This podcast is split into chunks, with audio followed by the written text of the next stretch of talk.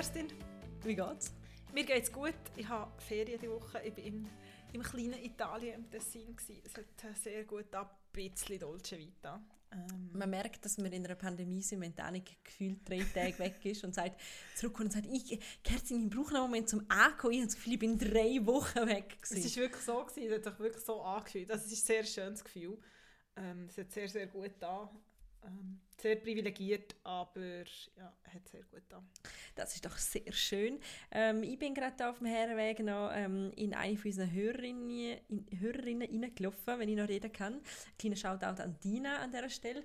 Und überhaupt hat uns in der letzten Woche ganz viel Feedback von euch erhalten und an dieser Stelle mal kurz danken. It means the world to us. Ja, grazie di cuore. Mhm. Ähm, es ist sehr, sehr schön gewesen, zum zurückzukommen und all die Nachrichten von euch und dass ihr happy sind, dass wir wieder da sind und dass es euch Spaß macht, das äh, bedeutet uns wirklich sehr viel.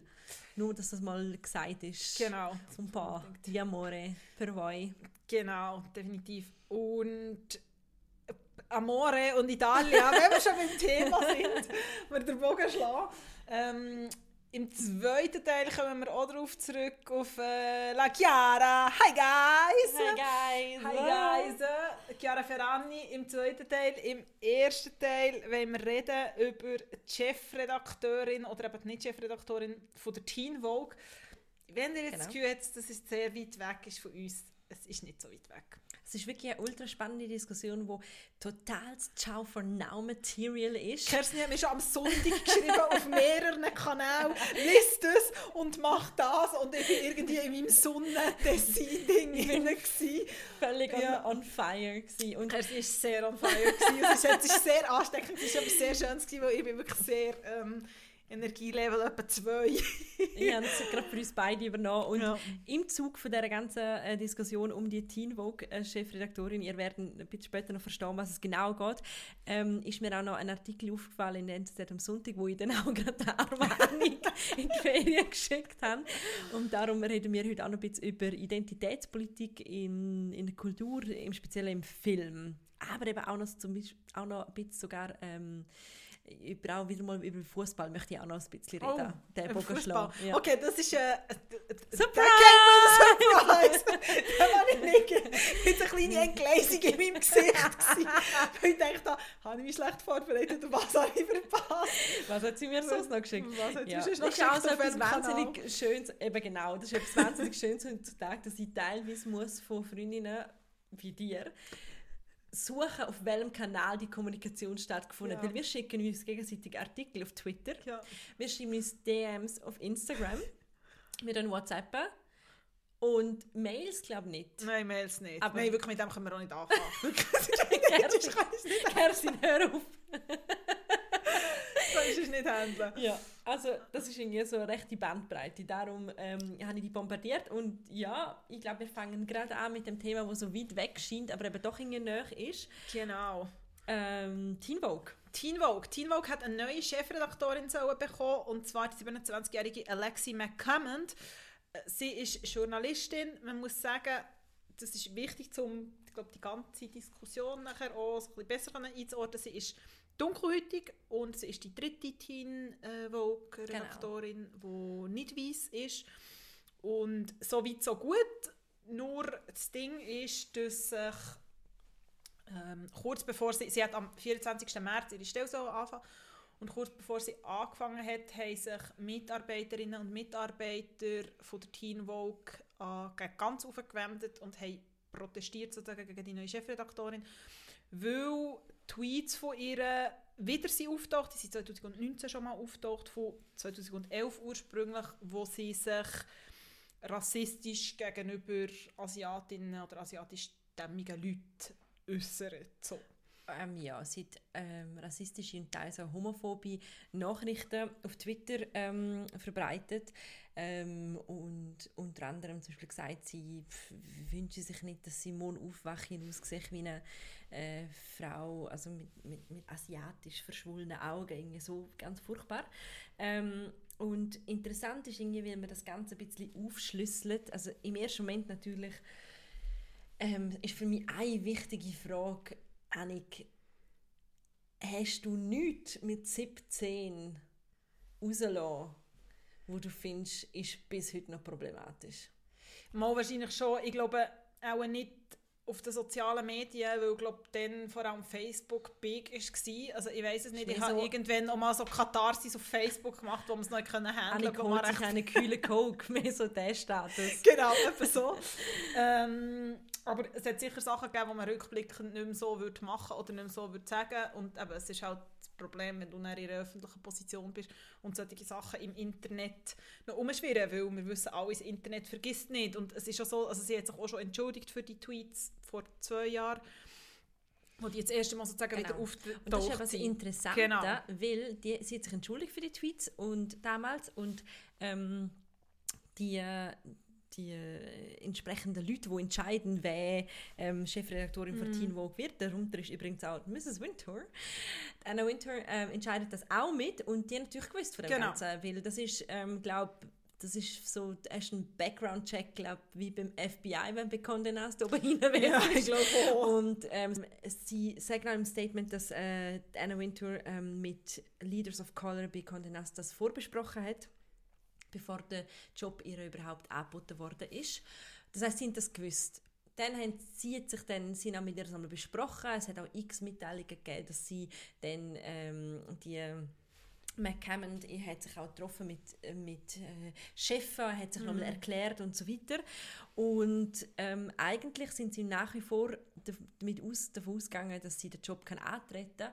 Und man hätte, glaube ich, in dem Moment, und das finde ich auch so juicy, Anna Wintour-Geschichte. In dem Moment hat man gewusst, dass es glaube doch nicht wird, wo sie am Freitag ein Meeting hätte mit auch nochmal Executives von Condé Nast und der neuen Vogue, glaube ähm, Japan-Chefin. Ja.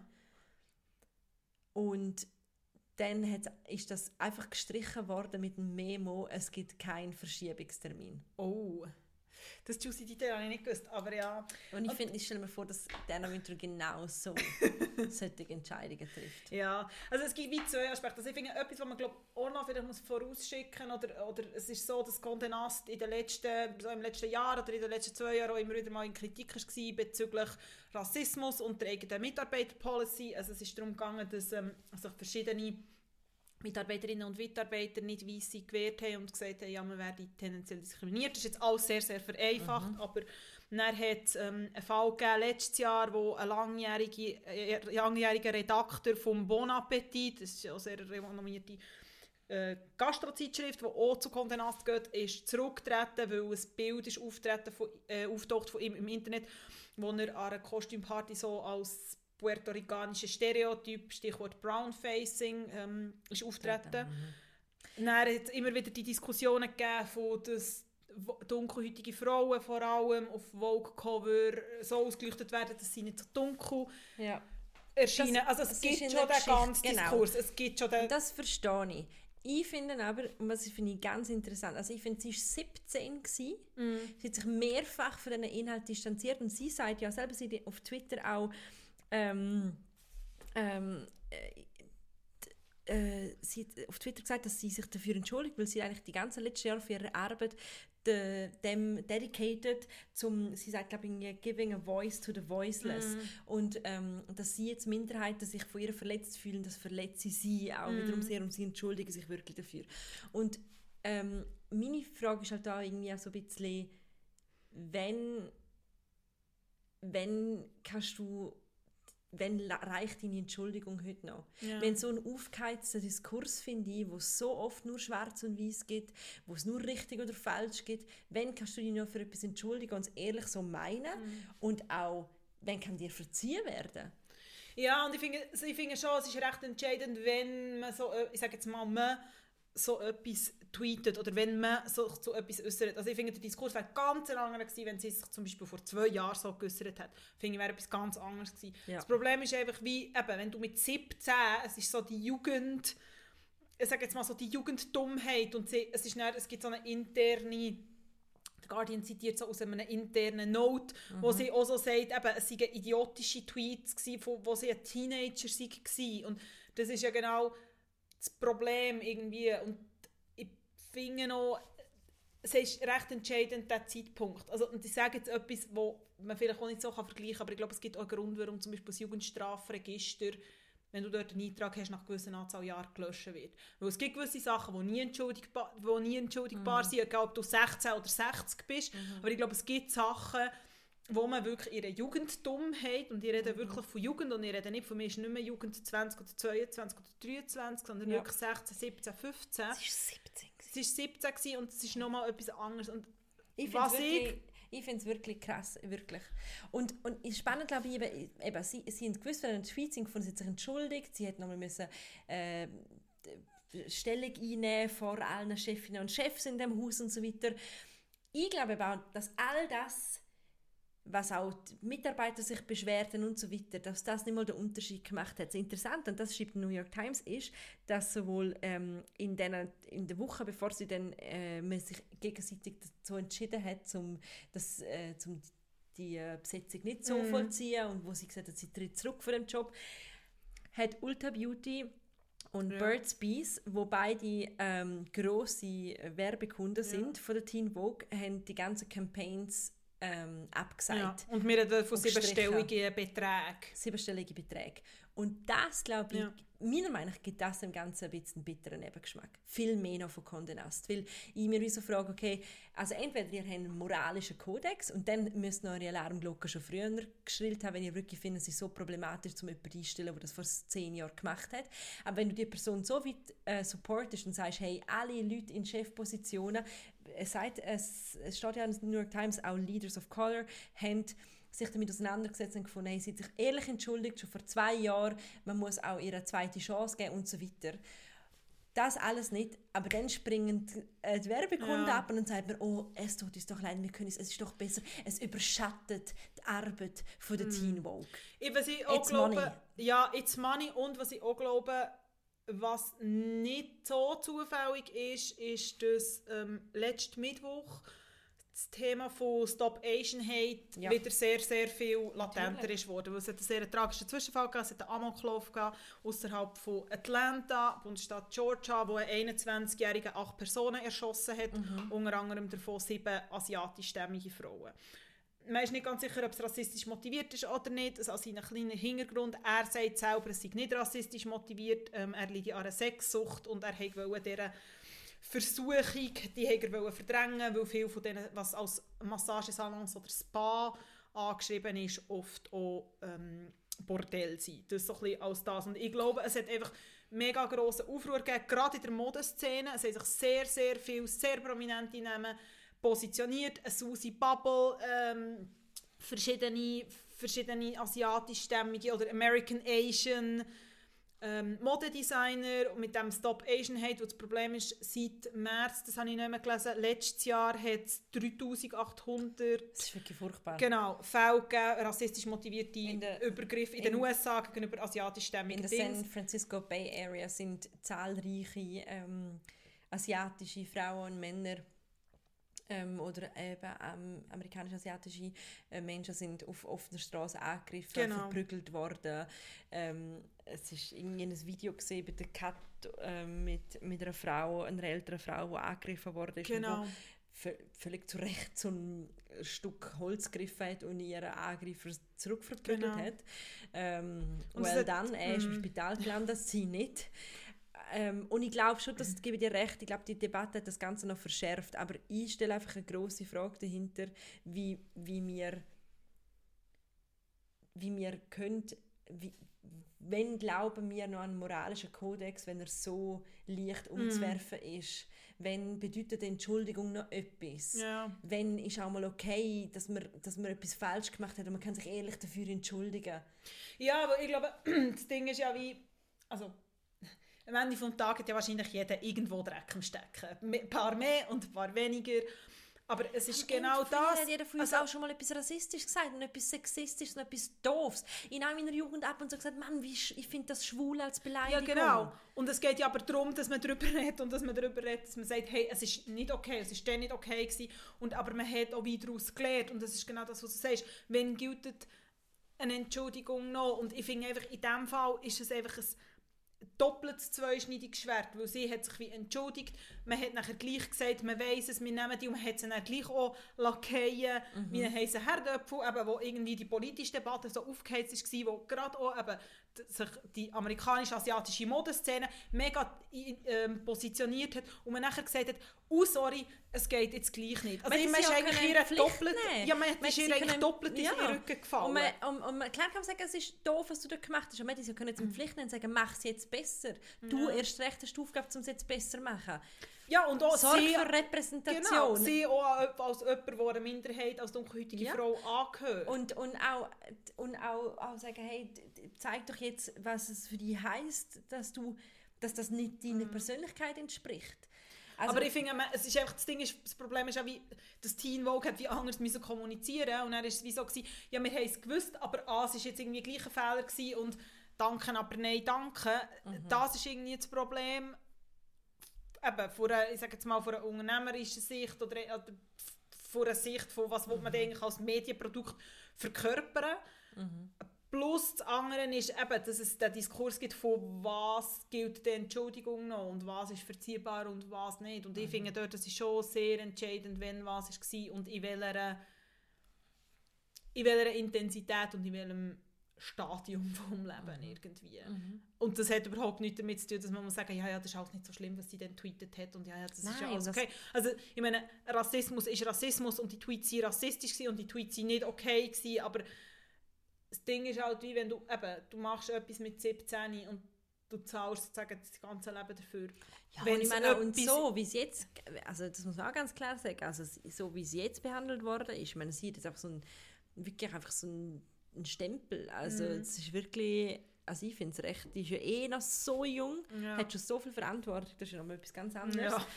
Aber ich finde, man hat wirklich auch dort daran gemerkt, wie aufgeheizt die ganze Diskussion mhm. ist und, und apropos aufgeheizt, ähm, äh, so lautet auch der Lied von dem Artikel, Stimmt, wo ich dir ähm, weitergeschickt habe von der NZR am Sonntag.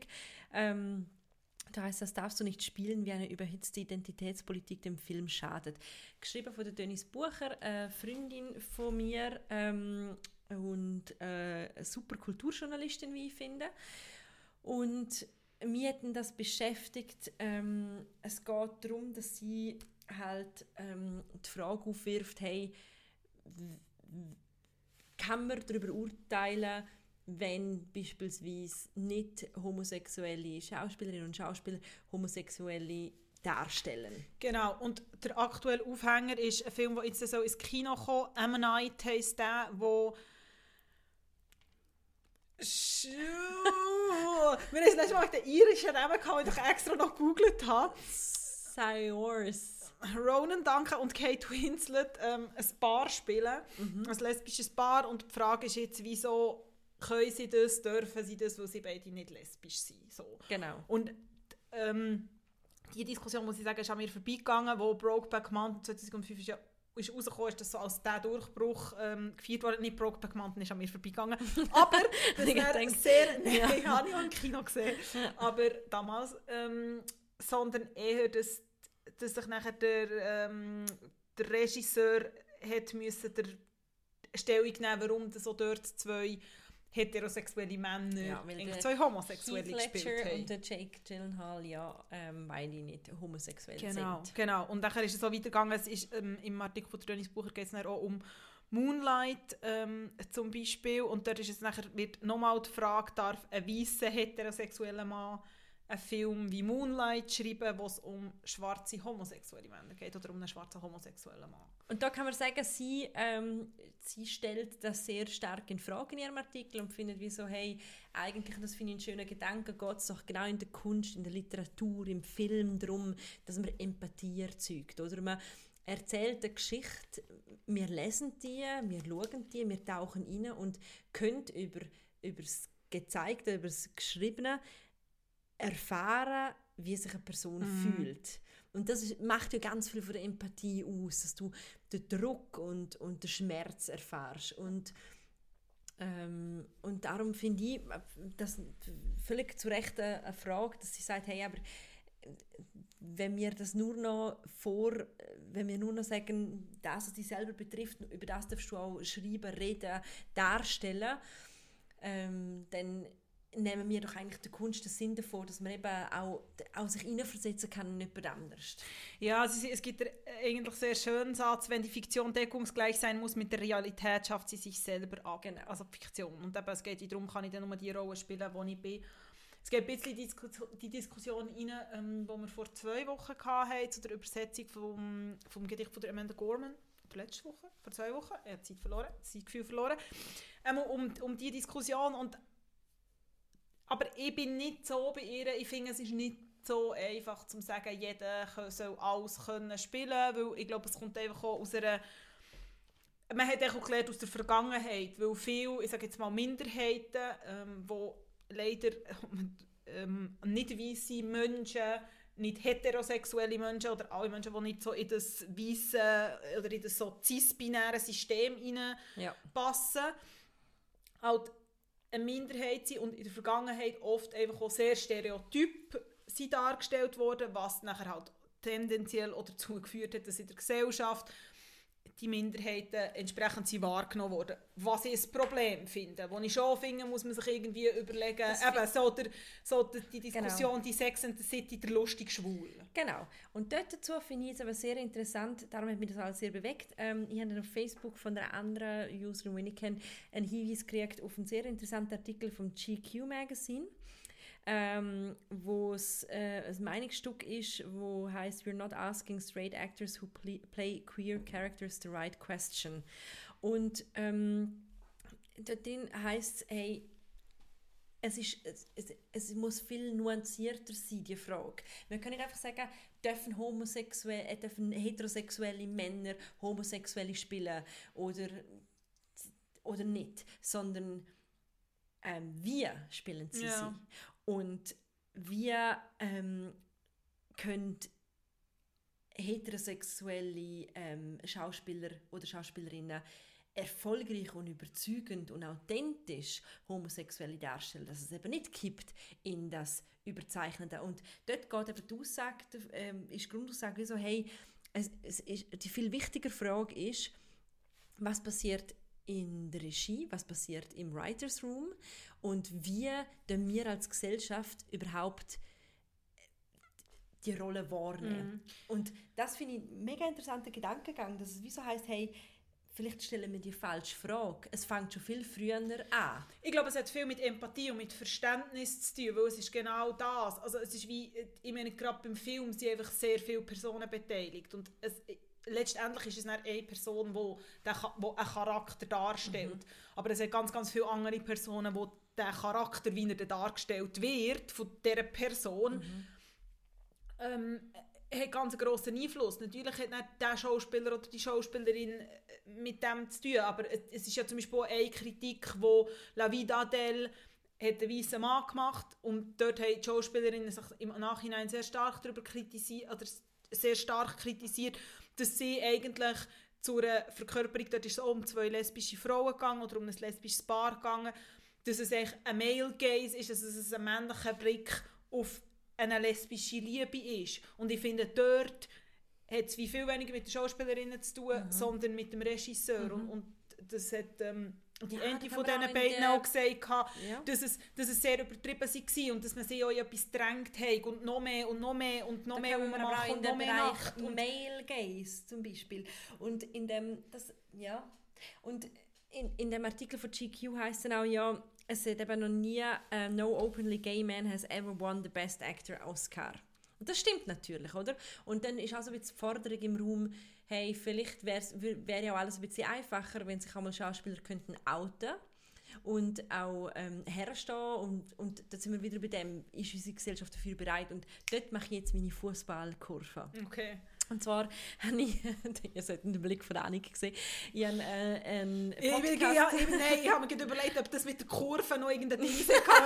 die Fankurve, welche Kurve, ist das noch irgendwie ein versteckter Hint gewesen? Also so fest müssen nachdenken. Ja. Nein, ist es nicht gewesen. In einem äh, Wochenende in meinem On-Fire-Modus, den ich hatte, habe ich einen äh, Podcast gelesen von der Zeitschrift «Elf Freunde», wo ich glaube, da schon ein paar Mal gedroppt habe. Ich äh, bin immer noch der Hoffnung, dass es Leute da draußen gibt, die die jetzt auch äh, lesen. Es ist wirklich sehr eine tolle Zeitschrift, auch wenn man nicht Fußballfan Eben, genau. ist. Und die haben einen Podcast, das habe ich auch erst gerade entdeckt, auf Audible kann man den hören, äh, «Wilde Liga» heißt der. Und ähm, dort haben sie immer so ein bisschen einen Gast. Ähm, ich gebe auch ganz ehrlich zu, der, der erste Part, wo sie immer so ein bisschen über die aktuelle Bundesliga-Lage reden, durch vorspulen. Und ähm, der ist zu Gast ähm, äh, der Christian Rudolf und der ähm, ist zuständig für die erste Anlaufstelle für geschlechtliche und sexuelle Vielfalt beim Deutschen Fußballverband hm. DFB. Und dann reden sie halt auch viel darüber. Ich meine, Fußball äh, ist auch äh, mega homophob, sexistisch, so mal grundtenorisch um. Und dann sagen halt die beiden Podcaster dort auch so, ja, es wäre doch schon mega viel wert, wenn sich mal jemand aus der Bundesliga würde zum Beispiel outen und so ein bisschen die Gleichforderung wie in einem GQ-Artikel, oder? Wenn mal ein Hollywood-Schall vorausgehen würde. Und er sagt etwas mega Interessantes, was ein bisschen äh, eben eigentlich in die Hauptfrage hineingeht. Er sagt, hey, es ist nicht die Aufgabe von dem Mensch, der sich outen will, zum den Weg zu gehen sondern klar wäre es schön als Vorbild, weil ähm, wenn jemand in der Bundesliga sagt, ich bin schwul, dann äh, freuen sich vielleicht äh, ein paar Jugendliche, die das auch sind und Fußball spielen auch und so weiter. Aber er sagt, wir als Gesellschaft die Aufgabe, zum ein Setting diesen Leuten gewähren, überhaupt allen Menschen zu gewähren, wo sie sich sicher fühlen ja. und wo es okay ist, um das zu sagen. Und das ist noch nicht, so weit sind wir einfach noch nicht. Und es geht aber ganz fest in die Diskussion rein, wo rund um Black also es geht um einen ähnlichen Punkt und, und ich finde, er hat, dort so, er hat dort so recht. Es hat ganz, ganz viele Aktivistinnen und Aktivisten nach oder um die ganze Black Lives Matter Diskussion gesagt, hey, es kann eigentlich nicht sein, dass wir als Personen, die unter diesem System leiden, euch alle jetzt müssen aufklären. Mhm. Es ist nicht unsere Aufgabe. Mhm. Und ich finde dort, und das geht genau in das hinein, und es ist genau das Gleiche, es, es ist nicht das Gleiche, nein, mhm. es ist nicht das Gleiche, aber es geht in eine ähnliche Richtung, wie wir letzte Woche darüber geredet haben, ist es an den Frauen, um ein System zu schaffen, dass sie sicher heimlaufen können? Genau. Oder ist es an der Gesellschaft? Es ist nicht das Gleiche, es, ist, es sind andere Nein, Umstände, aber, aber es darum, geht um genau. Frage und es geht um ein Verständnis füreinander in einer Gesellschaft und um ein Umdenken. Und ein homosexueller Mann oder ein offen homosexueller Mann den Oscar gewonnen hat, mhm. aber es kann nicht Person, es kann nicht die Aufgabe einer einzelnen Person sein. Genau. Oder und das ist aber genau das Gleiche, das steckt ja auch dahinter, weil ähm, in einem GQ-Artikel wird ja auch zum Beispiel erläutert, ja, hey, es gibt auch, es gibt sowohl ähm, Schauspieler, die sagen, ich, ich, du hast einmal jemand Schwules gespielt, das mache ich bewusst nicht mehr, weil ich nicht möchte in die Schublade mm. gesteckt werden. Und das ist einfach auch der Grund, warum so viele Heterosexuelle die ähm, auch die, die Parts übernehmen, weil es auch gar nicht so viel geoutete Schauspieler gibt, die diesen Part könnten ich spielen. Ich wollte sagen, weil und der Umkehrschluss wäre ja nachher, dass, dass homosexuelle Menschen nur können homosexuelle spielen Genau. Oder, also, und das ist ja wie auch... Ja, und das, es steckt einfach eben so viel dahinter. Es steckt dahinter, dass es irgendwie noch nicht kein, eben doch noch nicht genug Akzeptanz gibt, dass Leute können sagen, ja, ich liebe Männer, ja, ich liebe Frauen, ja, ich liebe beides, ja, ich liebe weiß ich nicht was das ist nicht, das ist glaube der Grundboden mhm. und ich glaube, dort müssen wir nach wie vor arbeiten, sei das im Fußball, sei das in der Kultur. Und dann eben genau der Umkehrschluss, den du jetzt gerade erwähnt hast, wo ich finde, ist schon auch nicht unwichtig. Nein, weil der reduziert man ja jemanden auf seine Hautfarbe, auf seine, auf seine Herkunft oder auf seine sexuelle Orientierung und ich finde, das ist mindestens so problematisch. Wo wir auch wieder weil sind wir wieder beim Schubladen denken. Ja, oder bei der Amanda Gorman und der Übersetzung. Auch das hören wir, glaube ich, im Podcast von vor zwei Wochen. Genau. Ja. Ähm, wo es ja auch um darum gegangen ist, ist es okay, wenn ein ähm, wenn eine non-binäre Person das Werk von einer Black Woman of Color genau. ähm, übersetzt, ist das mehr okay, weil sie ja auch eine Minderheit ist. So, come on. Ja, aber es, die, die kannst du nicht kannst du die Menschen einfach nur auf das reduzieren. Nein. Ich finde es ein mega, mega spannender Diskurs und ich denke noch so viel darüber nach und eben dann habe ich den Podcast gelesen im Fußball und es ist mir so etwas aufgegangen und das so schlau gefunden, weil ich ja. auch so jemand war, der immer gesagt hat, ja, aber Mann, jetzt sollen die sich doch mal Auto und vorgehen und das würde so, ein, das würde so ein, ein, ein, ein, Unterschied machen. Ja, aber wieso macht es dann so einen Unterschied?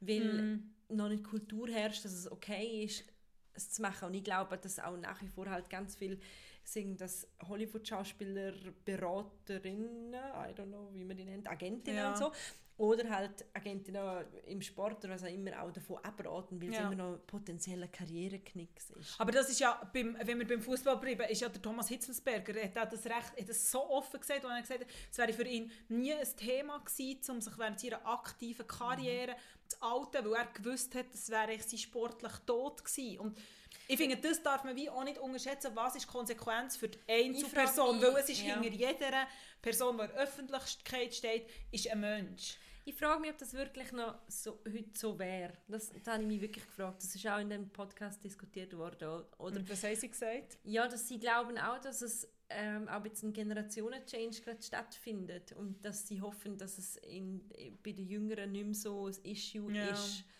Ähm, Das wäre wünschenswert. Ich würde mir sehr, sehr, sehr fest wünschen. Ja. Für uns alle irgendwie. wirklich. Also wirklich für uns als Gesellschaft, eben, dass wir nicht müssen darüber diskutieren wer muss eigentlich vorangehen, sondern dass es wie, eben, es ist so das gemeinsame Verständnis irgendwie. Weil, Aber es ist, äh, wie gesagt, lesen doch mal, weil sie es schon gemacht haben, den Artikel in entweder am Sonntag. Wir werden natürlich alles wieder brav verlinken. Die Annik, unsere Linkmasterin, wird das übernehmen. Und ähm, wir, wir gehen weiter zu unserer neuen Rubrik. Parole, parole, parole. Ascoltami, Parole, parole, parole. ti prego. Parole, parole, parole. Heute bin ich dran. Ich bin gespannt. Ich habe ein Wörtchen für dich. Das Wörtchen. Ein Wörtchen. Ähm, Clocks. Oh, das Zockeli. Guten alter Das Zuckerli. gute alte Zockeli. It is back, Annik. It is back. Es ist wirklich lustig. Ähm, ich bin jetzt, als ich im Tessin war, habe ich wieder mal ein, äh, ein durchaus auch problematisches Heftchen angeschaut, oder eine Frauenzeitschrift ähm, aus dem deutschsprachigen Raum, die man jetzt hier auch nicht muss nennen muss. Aber jedenfalls ist es nachher dort auch um die Trends gegangen und ähm, das Zockeli war auch big. Gewesen. Aber neben dem Zockeli hat es noch eine Mischung zwischen dem Zockeli und dem Birkenstockschuh gegeben, der zunig Birkenstockschuh. Also wie nicht ein Zockeli ist, aber so wie eine Finke oder wie eine Pantoffel. Ah ja, das sind die Zuckerli, ja. Ist nicht ein Zockeli immer zu? Gibt es offene Zockeli? Da kann offene Zuckerli, oder nicht? Ja, vielleicht. Ich weiß einfach Also wie ich so nicht. eine, Also, äh, das sind so keine klassischen Zuckerli. Aber ich habe, ich habe auch so, Zock, also so Holzzuckerli, aber die sind offen vorne.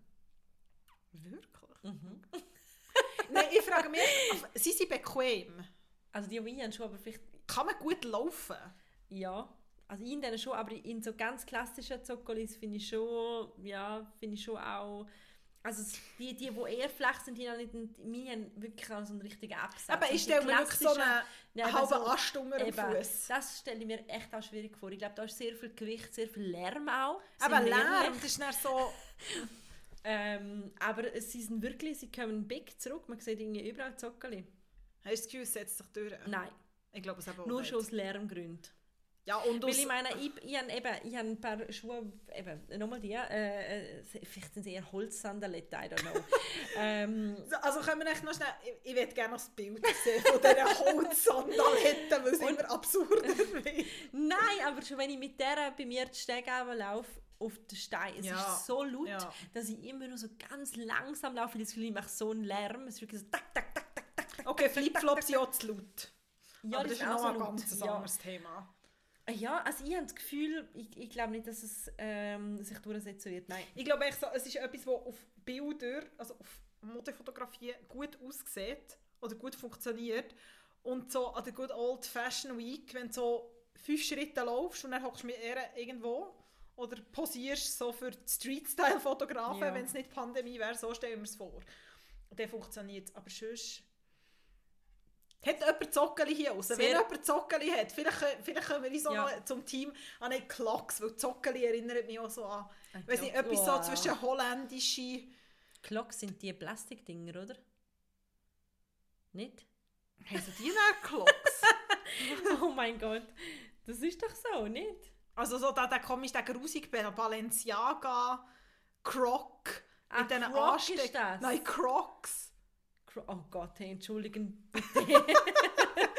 ja, Allgemein aber die sind- Verwirrtheit im Schullatin.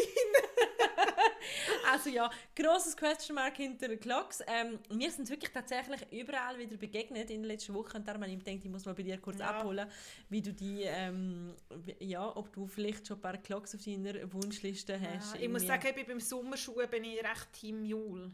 Finde auch so mit so ein bisschen Absatz und dann einfach so offen vorne so ein bisschen. Mhm. Finde ich, Bei Oder Mules kann man nie etwas falsch machen. es ist so. Ja, gebe dir recht. Es geht ja jetzt wahrscheinlich noch ein paar Wochen, bis man offene Schuhe anlegen kann, aber immerhin äh, scheint die Sonne im Moment. Daher.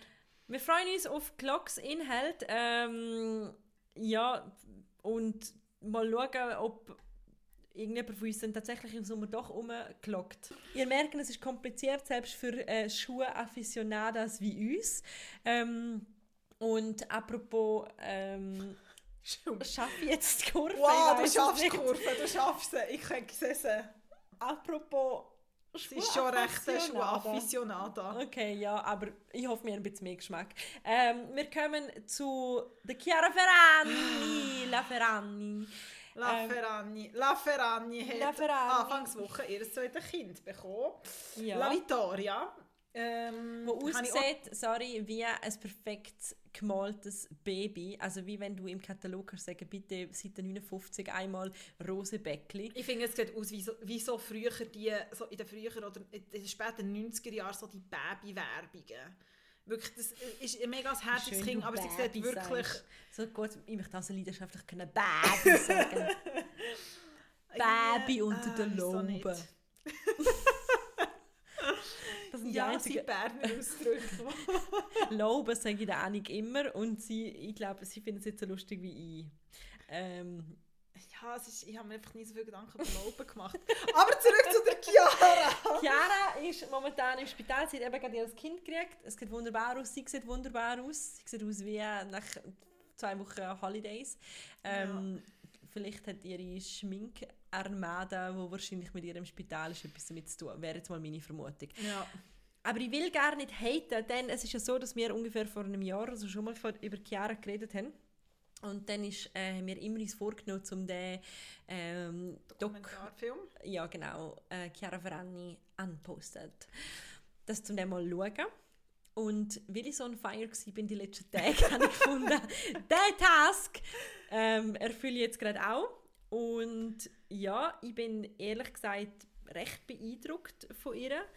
Ähm, es ist ja sehr einfach, um sich auch über Chiara Ferrani ein bisschen lustig zu machen, sind wir ganz ehrlich, weil sie, es ist ein bisschen immer zu viel Balenciaga und zu viel all äh, Head-to-Toe Louis Vuitton-Look und dann reden wir von Louis Vuitton in Neonfarben und einfach auch so ein bisschen zu viel Es ist einfach zu viel alles. Also Ja. es ist einfach wie, es ist von, ich stehe am Morgen auf bis zu, ich gehe am Abend ins Bett und mein Hunger und mein Brötchen und meine Mutter und mein Kind und mein, einfach alles. Es ist einfach Genau. viel von allem. Aber ich meine, man muss sagen, sie ist eine und das, das finde ich fast das eindrücklichste gefunden, ähm, weil ich finde, man kann die Dokumentation durchaus so kritisieren. Das kann man vielleicht auch noch mal dazu kommen. Aber im ersten Teil geht es sehr stark darum, wie sie eigentlich ein Unternehmen hat aufgebaut. Und ich meine, man muss sagen, der Blond Salad so hat damals ihren Blog geheißen und heisst mittlerweile ähm, ihr Unternehmen, neben der Chiara, Chiara Ferragni Collection, ähm, hat laut der Financial Times 2019, ich meine, ist das ein 30 Millionen Business gewesen. ja. Also, ich meine, sie ist echt eine Unternehmerin, sie ist regelmäßig in Forbes-Listen. Ähm, habe nochmal einen Artikel in der New York, in der New York Times, Financial Times gelesen. Und ich meine, sie ist eine Unternehmerin und sie macht sehr viel Geld damit und das stillt sie nicht.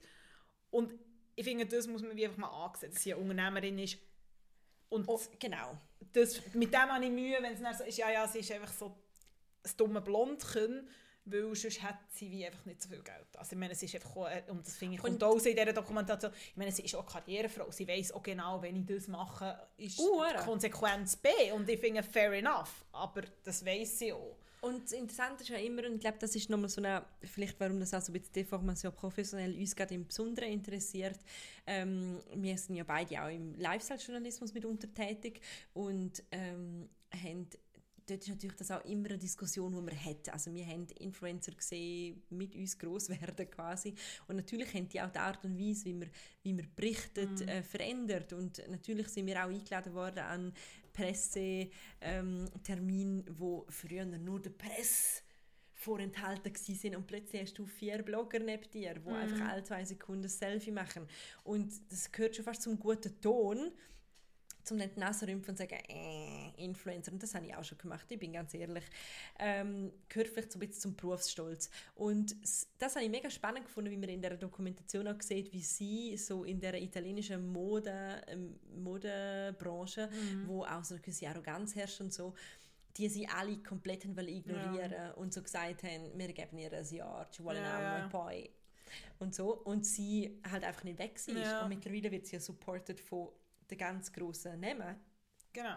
Also, und eben nicht nur, eben, du hast gesagt, du hast Louis Vuitton, ich meine, es ist irgendwie, Louis Vuitton, oh.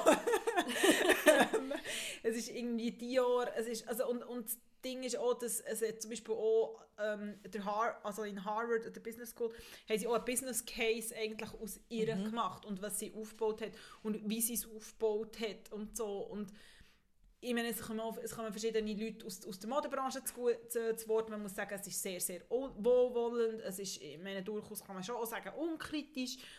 Es ist in Teilen so ein Ansätze, wo es so darum geht, wo sie auch darum, darüber redet, wie, wie sie so mit Hasskommentaren ist umgegangen. Das irgendwie, es ist, sie ist ja sehr kritisiert worden, dass sie ihre Kinder oder ihres Kind dann ähm, immer zeigt und überall zeigt, wo er kann irgendwie auch nicht aussuchen wo das, also ob er möchte nicht sein oder nicht.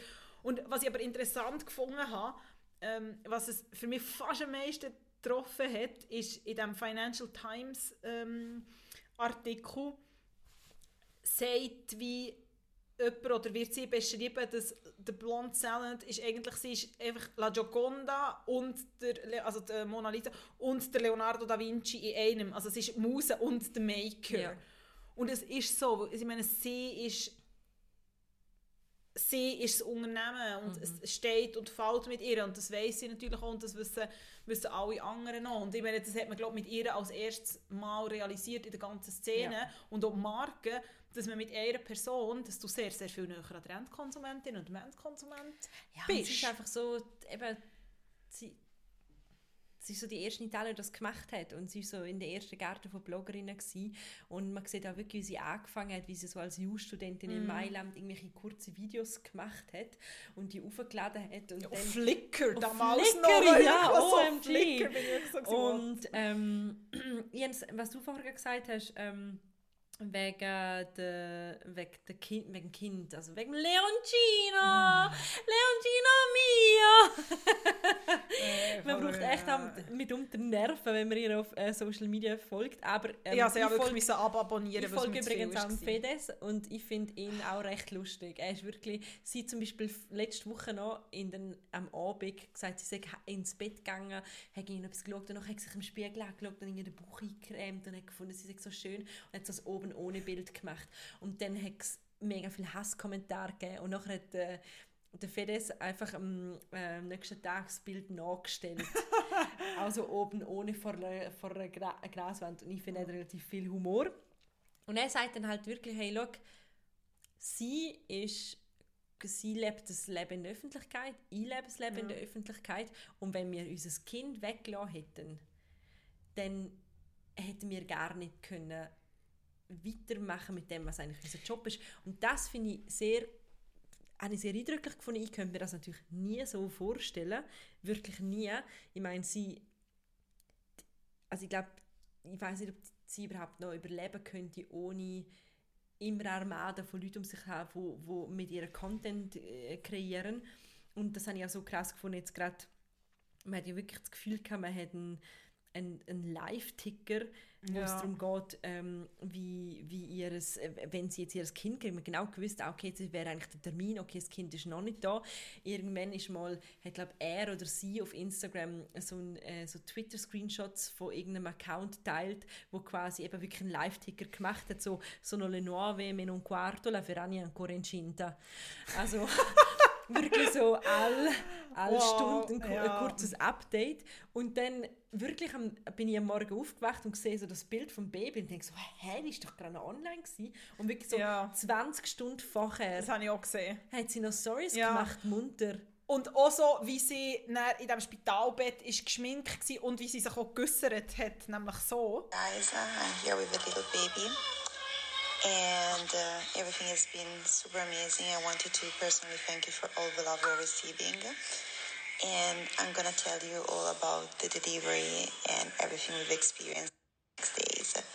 Thank you so much for being so nice with Und das finde Man hört schon... noch das Baby im ne nebendran, Also, so leicht so. Also das finde ich wirklich einfach irgendwie, äh, ich weiß nicht. Und ich meine, in dieser Dokumentation ist das auch ein Teil, wo, wo angesprochen wird, im zweiten Teil, was darum geht, nach der- ihrer Hochzeit, wo ich wirklich auch noch mal so war.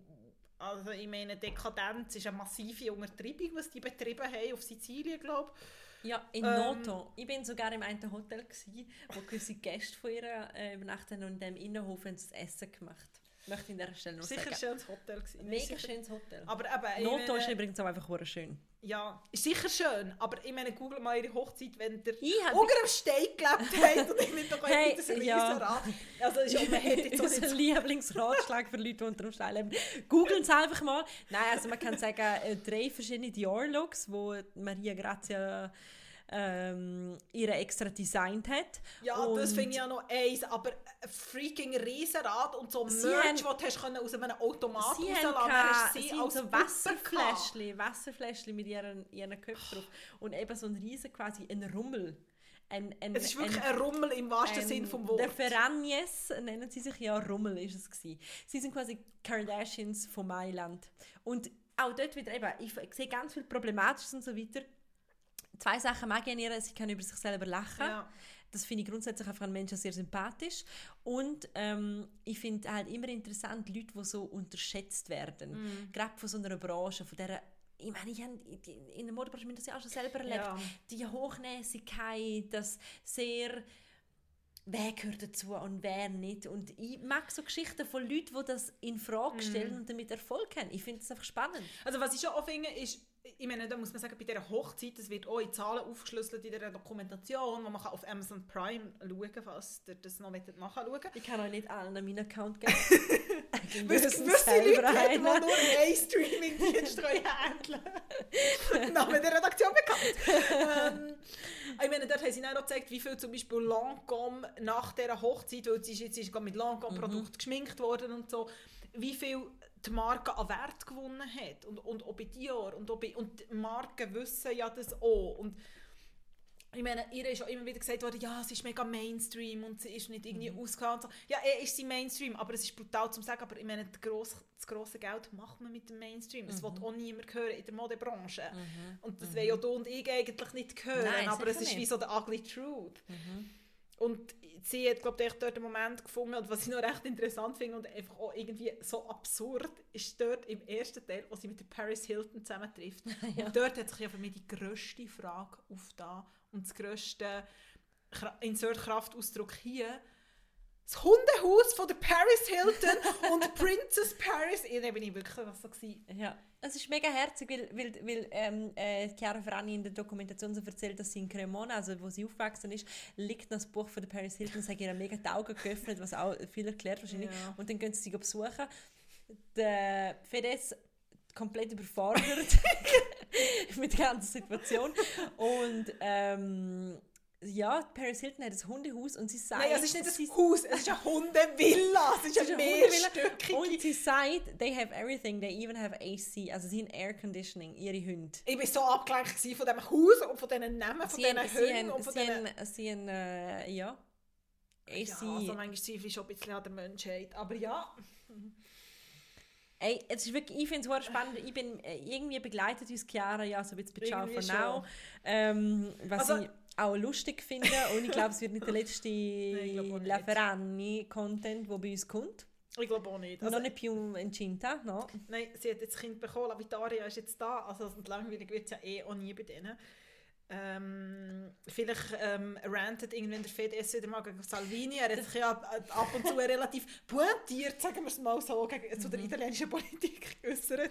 Wenn Was er natürlich auch nicht nur Freunde gebracht hat. wenn er nicht gerade auf seinem äh, Stubensessel sitzt, wo ohne Witz, er hat doch die simplen Ikea-Stühle früher gegeben, wo so einfach beige sind, so das L mit, mit so, mit so Holzlehnen. Ah also ja, ich welchen. simpel, Der ergonomisch, wo du ja, genau, wippen wo so in jeder Studienwege mal gestanden ist. Er hat den, ich glaube nicht, dass er von Ikea ist, aber gefühlt sieht er so aus, einfach von Louis Vuitton. Okay. Mit einem äh, Hocken oder so. Dort hockt er immer und gamet. Okay. Also, falls der Interior Designer von Ferrari jetzt uns zulässt, könnt ihr uns bitte aufklären. Verein jetzt.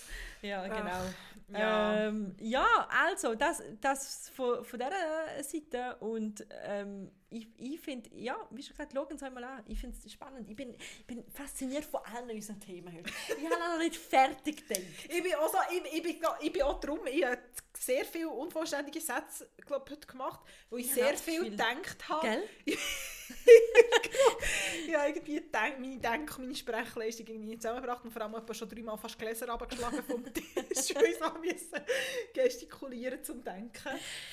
Ich glaube, wir machen noch Tipps. Und wir machen noch Tipps. Du darfst anfangen. Du hast, du hast mir so schön teased, Cliffhanger. Und dann kommt der schnell in dem Fall, Ja. muss ich anfangen. Also der, Cliffhanger von der Kerstin war, ich habe einen Trash-Tipp und ich bin wirklich sehr gespannt, äh, was es ist. Ja, ähm, ein Kulturtipp. ähm, ich habe vor ein paar Wochen Ah, das ist mittlerweile fies. Du ähm, tippst das. Ein Buch gelesen. Du Siechen. Und ich komme nachher mit dem Trash in der Ecke.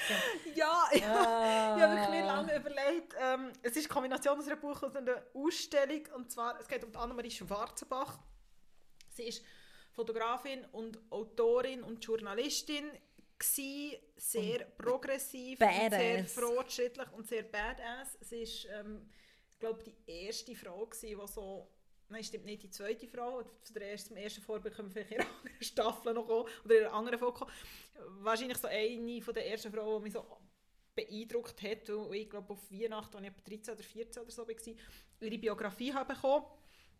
Und letztes Jahr ist eine Kurzgeschichte, die sie mit 21 geschrieben hat, neu aufgelegt worden. Das heißt «Eine Frau zu sehen» und sie beschreibt eigentlich die Begegnung in, ähm, in einem Kurhotel in Samoritz, ohne dass es vorkommt, dass es in Samoritz ist, mit einer Frau und es geht sehr viel um, um Liebe und um Spannung und um was darf man und, und was darf man nicht. Und gleichzeitig ist im Zentrum Paul Klee in Bern eine Ausstellung mit ihren Fotografien, ähm, die ich selber noch nicht gesehen habe, weil ich es noch nicht geschafft habe. Aber Good News ist, es verlängert bis im Mai. Also wenn ihr in den schönen Bern möchtet, kann man hier noch einen kleinen Werbespot für Bern machen.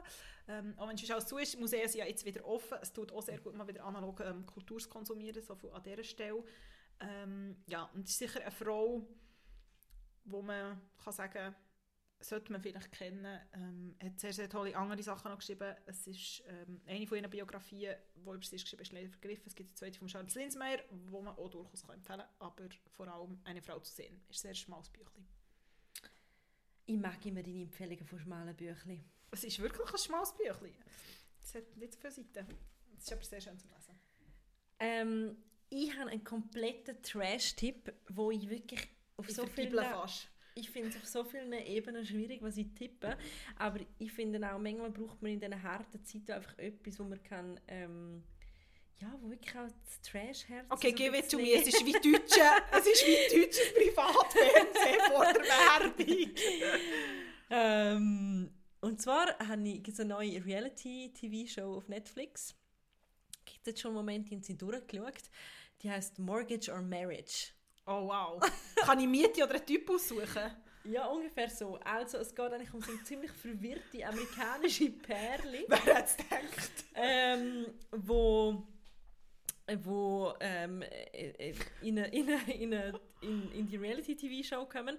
Und dann haben wir einmal die Hochzeitsplanerin Sarah Miller und einmal die Immobilienmaklerin Nicole Holmes. Und die Pärchen... Wow! Nicole Holmes! Holmes, ja. Von Immobilienmakler ist jetzt sicher so im Leben. Und ähm, sie können sie nur genug Geld, zum entweder die Anzahlung machen für ein Haus oder ihre amerikanisch Kitsch-Traum-Hochzeit ha- gehabt. Und ich finde es so interessant. Erstens mal ist, befriedigt alles für mich, was ich in einer Reality-TV-Show gerne habe. Es ist einfach kitschig und too much und so American und sie sind in Nashville und es ist einfach so wow. Wie hat die Beverly Hills Immobilien, Selling Hausding, Sunset. Selling Sun Es klingt wie so Selling Sunset meets Love Ja. is Blind. Ja, genau. Jawohl. das ist es.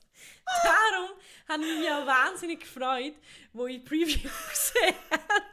Und habe wirklich eine Woche Zeit genommen und gedacht, am Wochenende kann ich es schauen. Und ähm, ja, also ich finde, es hat teilweise recht ein lustiger Moment, einfach so halt wirklich Trash. Es ist tra it's good Trash-TV.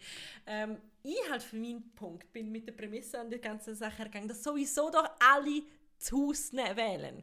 Weil dann könnt ihr Manche leben irgendwie in einer Dreizimmerwohnung, es sind zwei Kinder, und nachher schauen sie sich mega schöne Häuser an, haben hure lang gespart und dann am Schluss wählen sie einfach Traumhochzeit, wo sie einen Foodtruck draussen haben und ein Barbecue machen. Du bist so oberflächlich. Love always wins. Das stimmt wirklich. Ja, Das hallo, aber du kannst ja auch Love daheim haben.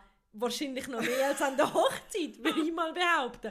Und ähm, so viele Leute haben die Hochzeit gewählt, das habe ich schon so interessant gefunden. Und jetzt kommt noch der ultra tragische, oh, das ist fast ein kleiner Spoiler, aber ich sage es trotzdem, bei manchen Pärchen bin ich dann wirklich schon so vor dem Fernseher mit meinem Glas Weisswein und denke so, wieso habt ihr die Hochzeit gewählt? Sagst du als alte Romantikerin?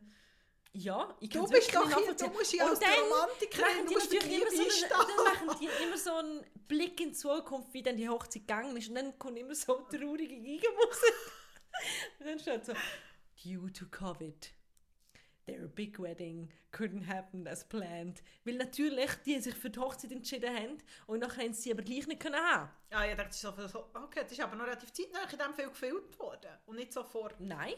Aber dann, was ist, ja, aber dann, was ist, aber dann, was ist gefilmt ist worden, haben sie gewusst, Nein. Nein, natürlich nicht. passiert. Nein, natürlich nicht. Und nachher machen sie so eine kleine Funzelhochzeit.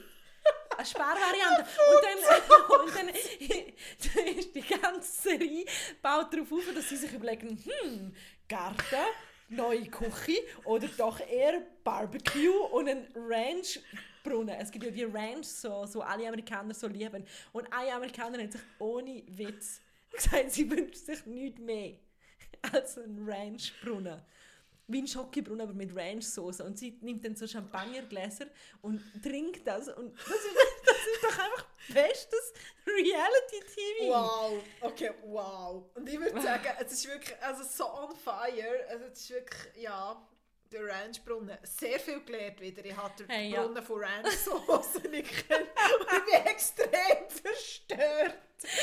Ja. Aber ja, Also, ich, ich habe gerade danach gegoogelt, wenn die nächste Staffel von Love is Blind kommt. kommt Die das nochmal? ja. Das habe ich auch gesehen. Im Laufe des Jahres sollte die nächste Staffel kommen. Dann habe ich im Laufe des Zuge von Reality. Ähm, nein, ich habe hofft, okay, weiß auch nicht, wenn die nächste kommt. Und mit dem bin ich jetzt schon wieder durch. Und dann bin ich natürlich auch noch bei Love is Blind bei allen Pärchen schauen, ob sie noch zusammen sind. I, I really went down this rabbit hole. Okay, ja. Aber ja, auch das braucht man ab und zu und das ist mein Das Tipp. Ein, der feinste Trash-Tipp und für alle anderen äh, gibt es auch einen feinsten Kulturtipp von uns. Ich glaube, das trifft die Bandbreite von Ciao von Now recht gut. Vor allem war es wirklich sehr, jetzt sehr klischiert gewesen und sehr so stereotyp. Ähm, es war wirklich nicht abgesprochen. gewesen. Wieso klischiert? Ähm, ja, weil wir immer sagen, dass, weil du immer sagst, Weil- unsere weil- Kultur, äh, unsere Kultur Klischiert, weil ich Trash-Tante Du bin bist und du Trash- Hochkultur. Also, Und so ist es eigentlich me. wirklich nicht. Ja, ich wollte sagen. Also, Eben, darum sage ich. Jetzt haben wir vielleicht eventuell unseren ersten Ehekrach, wenn wir das jetzt hier alles abstellen. Nein, Tanik hat mir wunderbar salzige Oliven äh, vorne hergestellt und darum müssen wir jetzt wirklich einfach aufhören, weil jetzt kriege ich Hunger. Ja. Es ist Mega mega schön. hören, wenn es am schönsten ist. Es war so spaßig. Gewesen. Es war äh, wieder mal ein Wild Ride. gewesen. Have a good one. Ciao, Annik. Ciao.